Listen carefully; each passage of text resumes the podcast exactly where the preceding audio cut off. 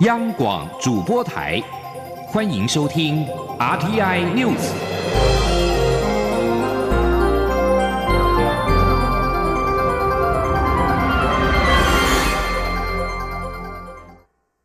各位好，我是主播王玉伟，欢迎收听这节央广主播台提供给您的 RTI News。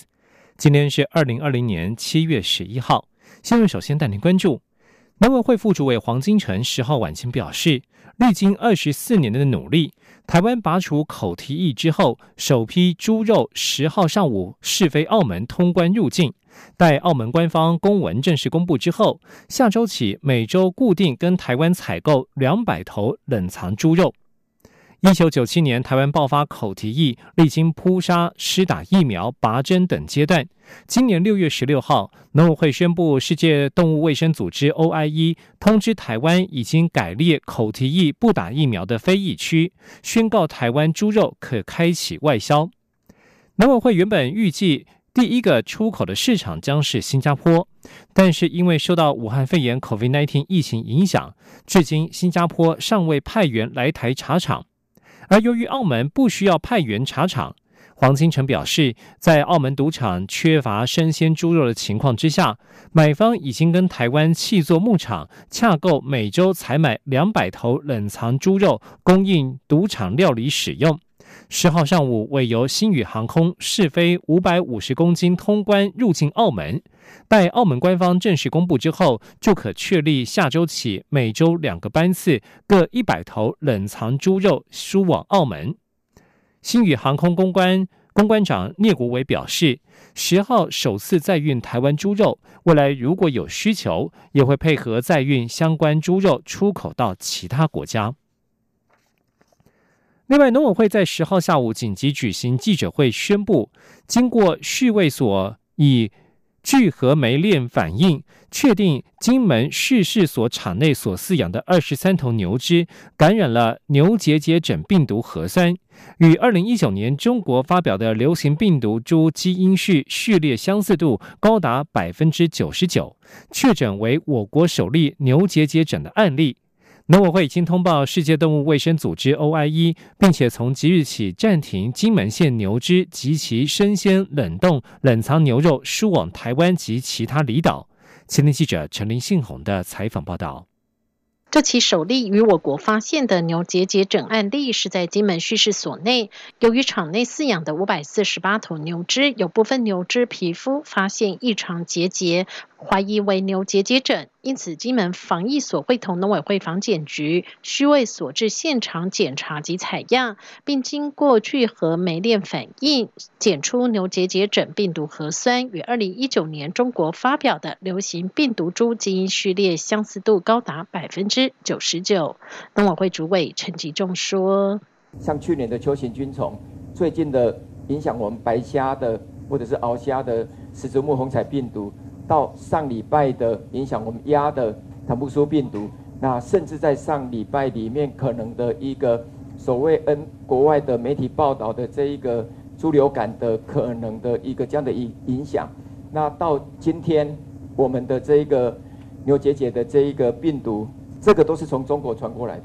我们会邀请所有的国内的学术界，在一个月以内。针对所有未来这些重大传染疾病里面，希望可以给我们更多的这样的一个政策的一个思考。牛结节疹为痘病毒所造成的病毒性疾病，主要靠病媒蚊蝇蜱虱传播，为 OIE 表列疾病，也是我国法定甲类动物传染病，但不是人畜共通传染病，民众不用恐慌。农委会评估，由于病毒株和中国去年八月在新疆发生牛结节疹案例的病毒株基因序列相似度极高，且金门离中国也近，推估可能透过病媒传播，或是借由风力将病媒传送至。至金门而导致疫情发生。为确保产业安全，农委会将暂停金门县牛只及生鲜冷冻冷藏牛肉输往台湾及其他离岛。至于台湾民众最爱的金门牛肉干，由于经过合格食品加工制成，所以仍可以输销至台湾。中央广播电台记者陈琳信同报道。继续关注国会动态。立法院在十号进行考试院正副院长及考试委员人事同意权投票，为了避免人事案遭到背阁，民进党立委昨天晚间排班守住议场，确保议事能够顺利进行。虽然国民党、民众党团拒绝进场投票背书，时代力量党投下了不同意票，但是在民进党团的人数优势之下，考试院人数案全数过关。前天记者刘玉秋的采访报道。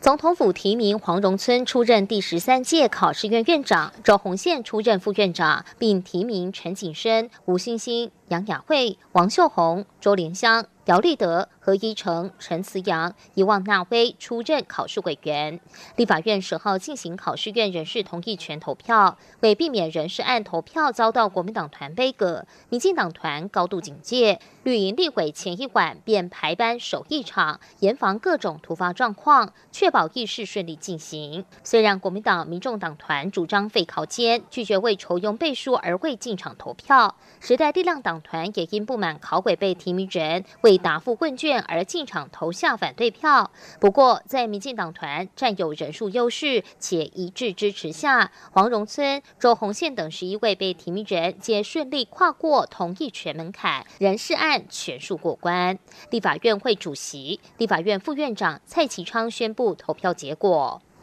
决议黄荣村获得超过全体立法委员二分之一之同意票，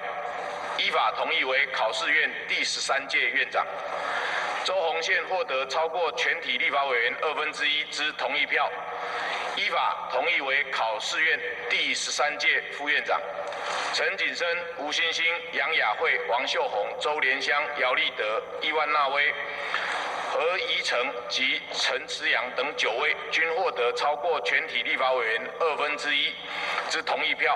依法同意为考试院第十三届考试委员。考试院第十二届考试委员任期将在二零二零年八月三十一号届满，新任考试委员将在九月一号就职。立法院去年底三读修正通过考试院组织法部分条文，考试委员名额从十九人缩减到七人到九人，考试院长、副院长以及考试委员任期也从六年改为四年。中广电台记者刘秋采访报道。立法院会通过黄荣村、周鸿宪出任考试院正副院长，以及周莲香等人出任考试委员。总统府表示感谢，期盼九月即将上任的考试院新团队能够提出完善的改革方案，转型为称职的国家人力资源部门。另外，立法院会十号也针对国家通讯传播委员会 NCC 人事同意权进行投票。在民进党团的强力支持之下，五位 NCC 委员的人事同意权皆顺利过关。陈耀祥将出任主委，而翁博宗将出任副主委。财经消息：三倍券的预购十号进入第十一天。在今天进入第十一天，预购的人数已经达到约一千一百零一点三万人，其中纸本券的预购人数约九百四十八点四万人，占整体的百分之八十六。距离第二波纸本券预购截止还有两天，经济部评估纸本券的预购人数有望在本周日突破千万大关。经济部表示。预约首波直本三倍券的民众，自七月十五号起就可以到指定的通路领券，并且开始消费。使用数位券的民众，同样从十五号开始就能够累积消费，消费满新台币三千元就可以拿到两千元的回馈。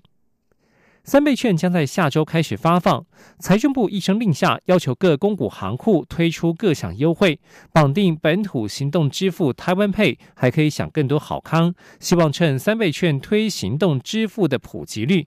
不过，纸本预定领取率高达百分之八十六，绑定行动支付的占比只有百分之二点七七。财政部借此推动台湾配普及率是否能够成功，还值得观察。青年记者陈林信宏的采访报道。根据经济部至十号上午十一点对于振兴三倍券预定状况所发布的讯息，纸本预定已经达到九百二十四万七千一百一十九位。至于数位部分，也就是以信用卡、电子票证以及行动支付绑定的件数，则有一百五十万一千八百五十三件。也就是说，目前纸本预定领取率已经高达百分之八十六，绑定行动支付占比只有百分之二点七七。财政部次长阮清华指出，如果以目前参加三倍券绑行动支付的业者共十家计算，本土行动支付台湾 Pay 一家占比就达到百分之五十六，显示台湾 Pay 在行动支付的市场上已经获得越来越多消费者认同。不过，由于行动支付绑定三倍券的比例仍相当低，因此财政部也在九号宣布扩大绑定台湾 Pay 相关优惠方案。原本的优惠是绑定三倍券。可以获得加码礼三百元，手刷礼一百元，合作店家回馈百分之二十，最高六百元及三倍券抽大奖，有百万汽车等四项优惠。现在进一步放宽，包括加码礼提高为五百元，且加码礼和手刷礼都改为不限名额。希望还有一千多万还未绑定三倍券的民众，能够多支持本土行动支付台湾配。阮清华说。我觉得台湾的数位经济应该很强啊！哦，我觉得应该更多人来绑定这个数位的这个这个就是三倍券啊，呃，尽量不要再去再不要不要再去领这个资本了。我们希望就是说更鼓励更多的人来领这个数位券。除了以公股行库信用卡绑定台湾 Pay，前三十万名完成三千元消费就可以有五百元回馈金，还可以抽大奖。另外，各家公股行库也自行推出加码，像是彰化银行早鸟加码礼另回馈两百元，且为冲高信用卡市占率，首刷还可以另拿五百元。至于兆丰银行，则是回馈新台币三百元，且首刷的民众还另有一百元的刷卡金。中央广播电台记者陈林信宏报道。关心国际焦点，新加坡国会大选在今天凌晨揭晓，执政党人民行动党胜选，蝉联执政，但反对党工人党成功固守阿育尼集选区和后港单选区，还拿下了圣港集选区，一共在九十三席国会当中抢下了十席。新加坡十号进行国会大选，人民行动党在这一届大选得票率达到百分之六十一点二四，低于二零一五年的百分之六十九点八六。选举结果不如预期，挑战阿育尼集选区和后港单选区失利，更丢掉了圣港集选区。不过，这届大选反对党工人党在九十三席当中拿下了十席，人民行动党仍拥有绝大多数席位的八十三席。这些大选符合投票资格的选民有两百六十五万三千九百四十二人，包括近二十三万名的年轻手头族群。关注国际疫情动态，世界卫生组织十号表示，正在厘清哈萨克近期肺炎案例与俗称武汉肺炎的 COVID-19 的关联。虽然预计许多肺炎病例将被诊断为 COVID-19，但目前持开放的态度。中国驻哈萨克大使馆近日提醒中国公民防范哈萨克有不明肺炎疫情，说这一波疫情比新冠病毒还要致命，引发国际关注。但哈萨克十号指中国大陆媒体根据大使馆发出的报道是假新闻。世卫组织突发卫生事件执行主任莱恩十号表示。关于哈萨克出现的肺炎病例，世卫正与哈萨克政府合作，包括检视病例影像，以确定这些肺炎病例是否与 COVID-19 存在关联。尽管世卫预计其中许多肺炎病例将会被诊断为是 COVID-19 的病例，但目前持开放的态度。另外，世卫秘书长谭德赛在记者会上指出，至今累计全球确诊病例达到了一千两百万人，近期病例数快速增加，全球必须积极行动与团结才能扭转趋势。世卫组织十号指出，COVID-19 病例创下新高纪录，二十四小时之内增加了二十二万八千一百零二例，主要来自美国、巴西、印度和南非。另外，美国有线电视新闻网 CNN 报道，病理学家指出，解剖罹患 COVID-19 致死的病患遗体，最引人注意的发现之一就是出现血栓症状。纽约大学朗格尼医学中心病理学系主任拉普奇耶维茨在接受电视节目访问时表示，已知某些武汉肺炎患者会出现血栓问题，但实际的程度与范围相当夸张。他说，爆发疫情的初期阶段，临床医师除了注意到病患的血管和各种大血管里面有许多血栓，解剖时还看到这种情况的扩散，而血栓不只存在在大血管，连微血管里面都有。拉普奇也为此表示，这情况相当夸张，因为尽管我们可能会料到肺部有血栓，结果在做解剖研究时发现，几乎每个器官里面都有血栓。他概述相关发现的研究报告，刊登在六月底发行的国际医学期刊《刺戈针》旗下的子刊《电子临床医学》当中。他表示，解剖也发现大核细胞或者被称之为大骨髓细胞的异常状况。这种细胞通常不会出现在骨骼或是肺脏之外，但是他们在心脏、肾脏、肝脏里面都发现了这种细胞，尤其是心脏。大核细胞会产生与血液凝固密切相关的东西，称为血小板。这里是中央广播电台。大家好，我是加医科医师陈佩欣。随着疫情稳定控制，贴心提醒：防疫期间，民众仍要维持个人防疫措施，例如无法保持社交距离或搭乘大众运输工具时，应佩戴口罩以及肥皂勤洗手。落实防疫措施，民众可以放心参与各项户外活动，例如观赏户外形态的艺文表演，或从事踏青运动等有益身心健康的活动。有政府，请安心。资讯由机关署提供。这里是中央广播电台台湾之音。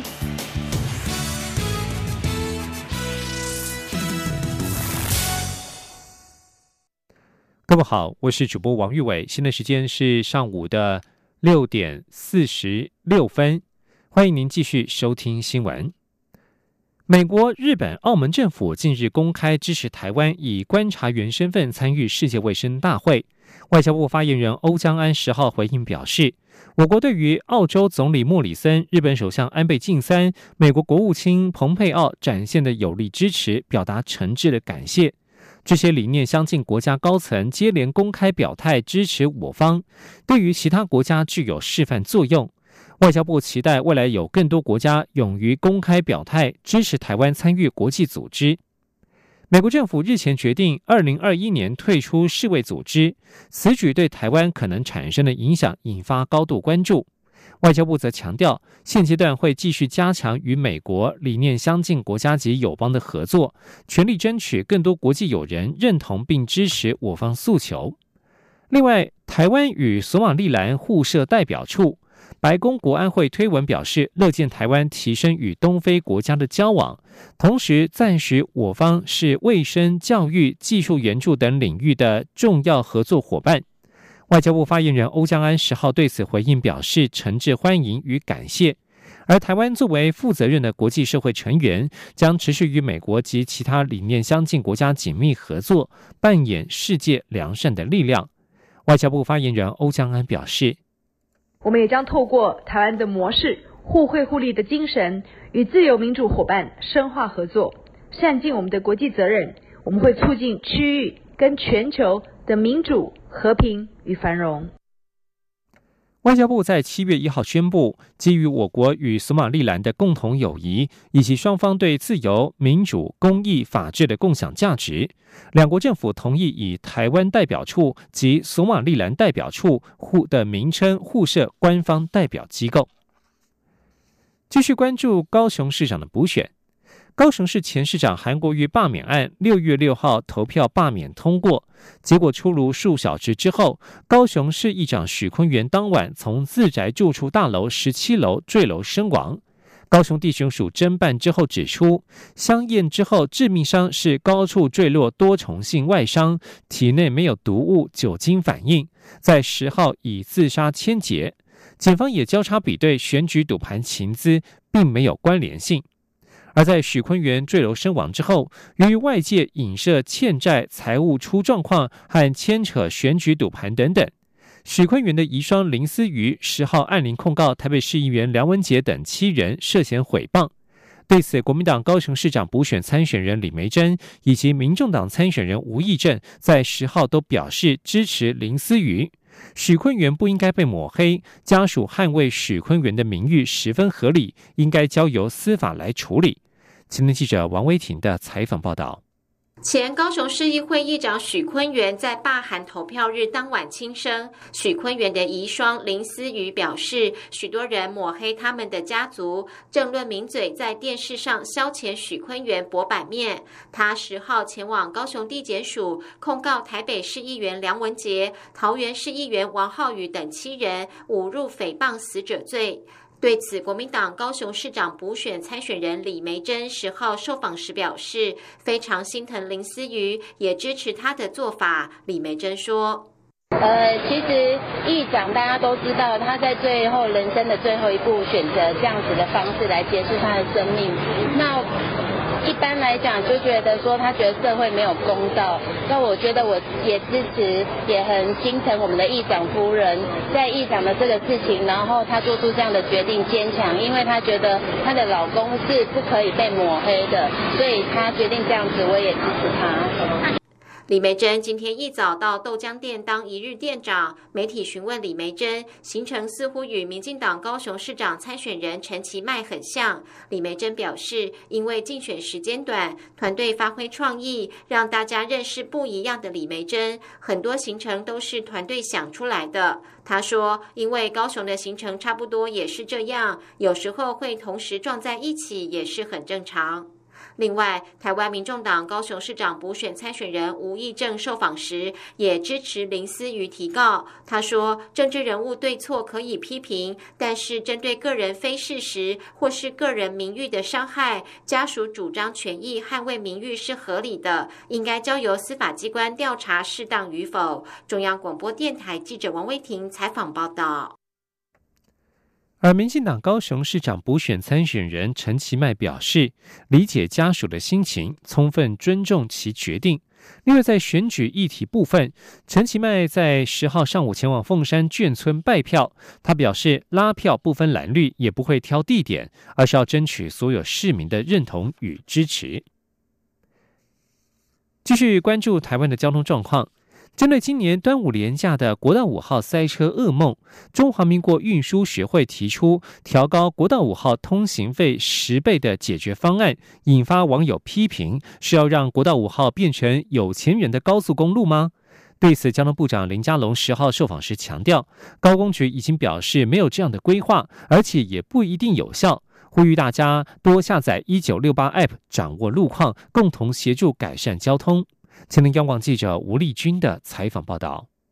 受到俗称武汉肺炎的 COVID-19 疫情影响，各国边境严管，导致今年端午连假国旅大爆发，也让原本一遇假期就会塞爆的国五雪山隧道，在台湾境内解封后的第一个连续假期破天荒创下连塞三十二小时的纪录。为此，交通部在各界批评下，委托中华民国运输学会邀集。及专家学者寻求解决对策，不过学会理事长林良泰却在九号提出，在廉价时段提高国五通行费十倍，约新台币五百元的解方，引发宜兰人大喊不公平。网友也批评，是要让国五变成有钱人的高速公路吗？对此，交通部长林佳龙十号出席观光局主办的活动后受。访表示，高工局已表示无此规划。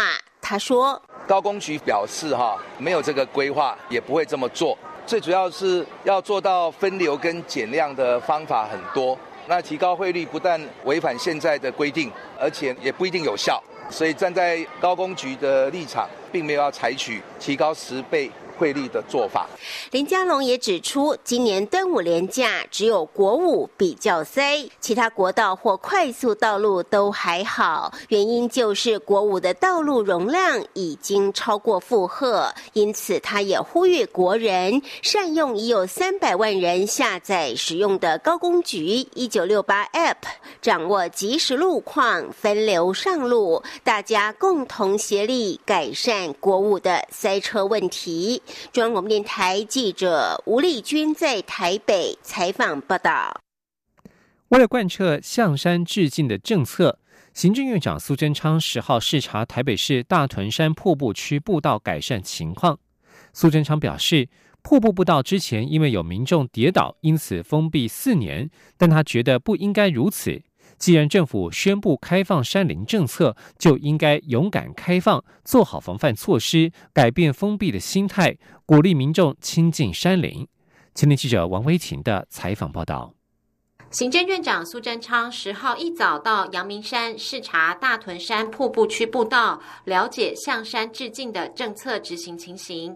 苏贞昌表示，行政院去年十月宣布向山致敬政策，开放山林，鼓励民众爬山健身，爱护山野。苏奎表示，政策宣布后，他接到民众陈情，指阳明山大屯瀑布区发生游客跌倒意外，因为害怕国赔，所以封闭四年。但是他认为这样的心态不应该，必须改变。苏奎说：“我觉得不该如此，政府只有一个。”不要管多少个机关在管一段路，政府只有一个政策宣布就要贯彻，路是给人家走的，就算发生了问题、跌倒等等，也应该想办法防止，不要让伤害发生，但还是要勇敢的开放山林。苏贞昌表示，夏季气温炎热，但是山中凉爽，且台湾高山美景美不胜收，世界山友都愿意来台湾，可以在短时间内上山下海，民众应该多亲近山林。苏贞昌也感谢守护山林的森林护管员一千多人，守护台湾百分之六十的土地。他表示，将改善护管员薪资福利和加强训练，支援保护山林的工作。中央广播电台记。者王威婷采访报道。继续关注香港的情势，